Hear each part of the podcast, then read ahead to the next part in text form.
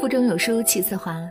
大家好，欢迎来到有书，我是楚乔，在美丽的圣经古城沈阳问候各位早安。今天要和您分享的文章是：泰国又一则公益广告火了，不懂感恩的孩子再优秀也没有用。一起来听。这几天又一则泰国的公益短片在朋友圈火了起来。短片的主人公叫做巴座，是一名普通的小学教师。他有一个患有老年痴呆症的母亲。为了照顾好母亲，巴座每天都会将母亲带去学校上课，并将她安置在教室的最后一排。可这却让好奇心旺盛的孩子们常常在上课的时候分神。对此，家长们颇有微词。很快，校长就找到了巴佐，希望他郑重的考虑这件事，并善意的向他提议为他的母亲寻找专人照顾，免去他的后顾之忧。可这一提议却遭到了巴佐的拒绝，在他的心里，是母亲给予了他生命，现在老了也只有他了，他不能也不放心交给别人来照顾。而在这个时候，短片进入了高潮。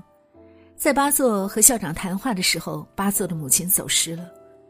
听见老师急切的呼喊声，学生们也自觉的组织起来寻找老奶奶。这时候，家长们发现，巴瑟对母亲的悉心照顾，在潜移默化中已经影响了孩子们，让他们学会感恩父母的爱。他们会感谢母亲的辛劳，对母亲说：“等我长大了，我也要给你开车。”也会在放学后给妈妈一个大大的拥抱。杨振宇在他的《时光录》中写道：“亲情可能是这个世界上最纯净的感情，除了爱与呵护，还应该有感恩。感恩是一个社会良知的底线。如果我们失去了对父母最起码的感恩，那么这个世界最终会被麻木吞噬。”还记得那个几年前在机场弑母的留学生汪家晶吗？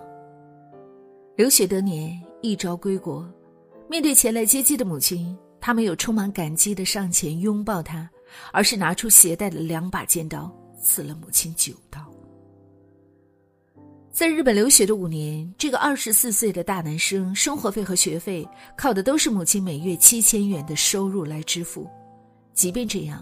也不见汪家晶心疼母亲挣钱不易，他花钱一向大手大脚，每年的学费和日常开支高达四十万元，经常呼朋唤友去一些高档区域消费，每次消费更是逾万元。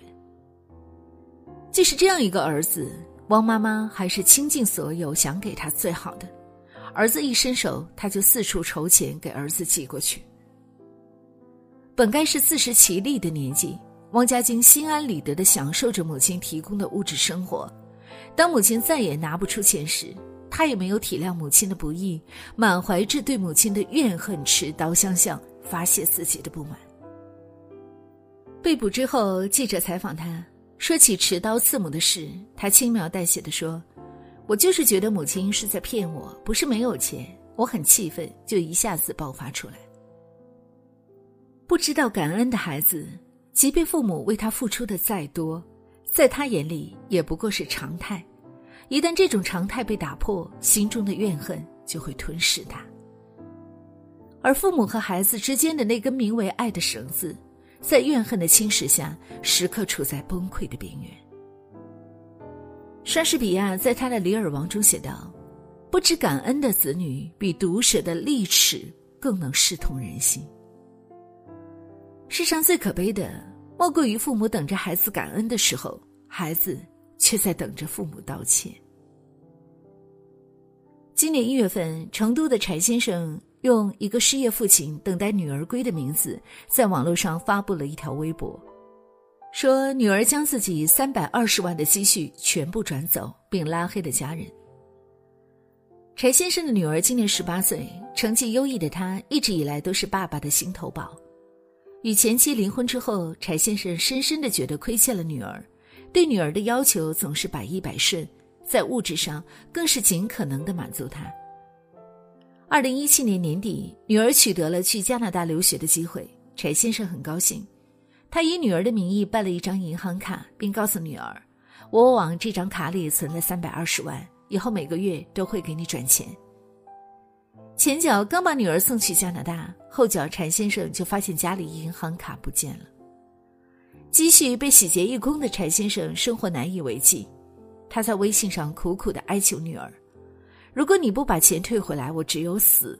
你花的钱都是带血的钱，是老爸拿命换来的。”女儿不理，直接拉黑了他。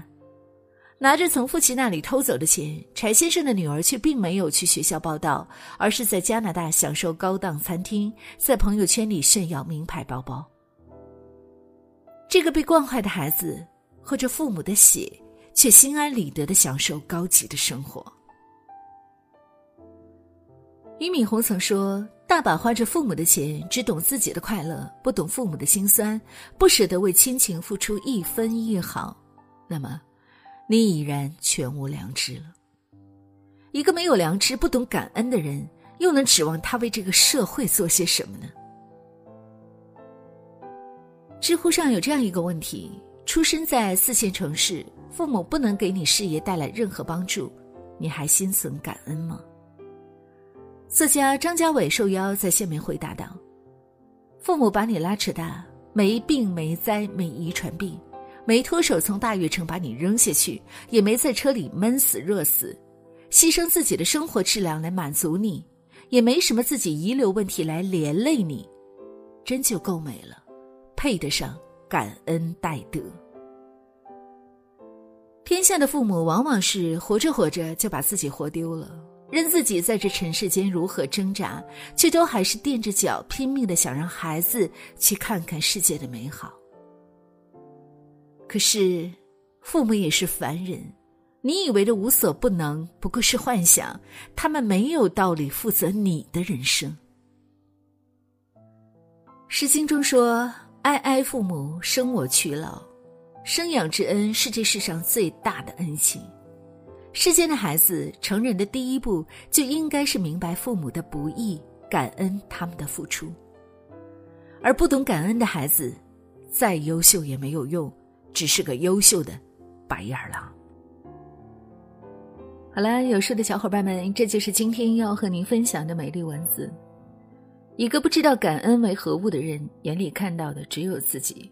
有人说，我们的教育现在培养出了越来越多的精致利己主义者。记得有位哲学家说过，世界上最大的悲剧或不幸，就是一个人大言不惭的说，没有人给我任何东西。我们成长的每一步都有人指点，生活的每一天都有人帮助，因为这样才会度过一个个难关，一步步的走向成功，并且享受着美好的生活。一个不懂得感恩的孩子，成人以后比狼都要可怕。感恩教育要从小做起，所谓的上行下效，你做的孩子就会学着做；你感恩你的父母，孩子就会学着感恩你。亲爱的你在听过了今天的文章以后有什么样的感悟呢？欢迎大家在留言区抒发自己的观点和想法，我们期待和你的相遇。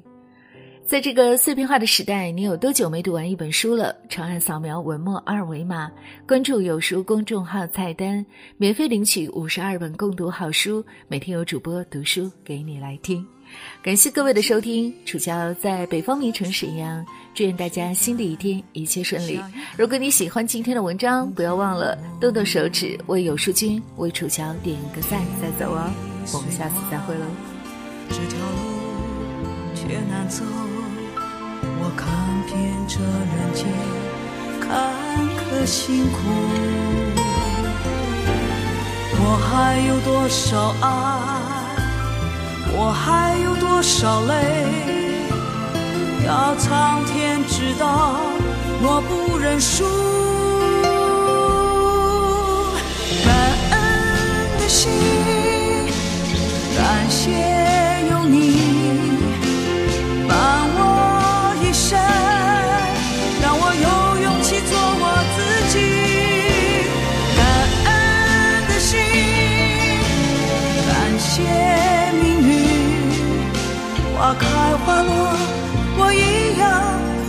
珍惜。